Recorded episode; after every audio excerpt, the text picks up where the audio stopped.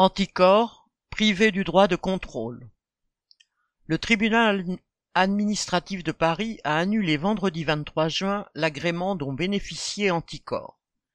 Créée en 2002, cette association se donne pour objectif la citation lutte contre la corruption et la promotion de l'éthique en politique.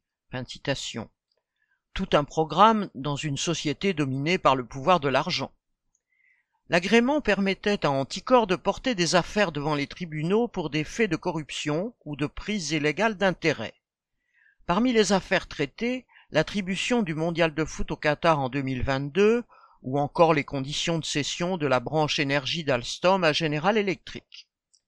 Le ministre de la Justice, Éric Dupont-Moretti, tout comme le secrétaire général de l'Élysée, Alexis Collère, sont visés par des procédures initiées par l'association.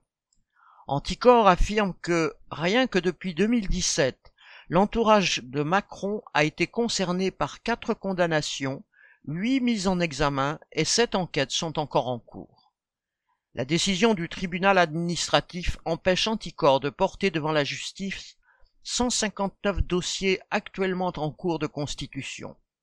Elle risque aussi de remettre en cause les précédents jugements, puisque l'arrêté est rétroactif depuis avril 2021. Cela devrait permettre à certains condamnés pour des faits de corruption de voir leur jugement purement et simplement annulé. L'opposition, des républicains à LFI, a poussé des cris indignés, affirmant que l'exécutif ne devrait pas être le seul à pouvoir attribuer de tels agréments.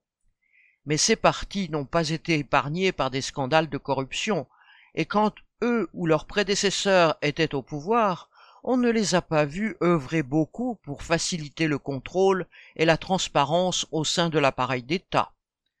Le monde des politiciens de profession s'entend bien à maintenir hors de contrôle de la population des institutions destinées à servir les intérêts d'une minorité de privilégiés, forcément très liés au monde des affaires. Le vrai contrôle, les travailleurs et la population devront l'exercer par en bas, agrément des autorités ou pas. Camille Palieri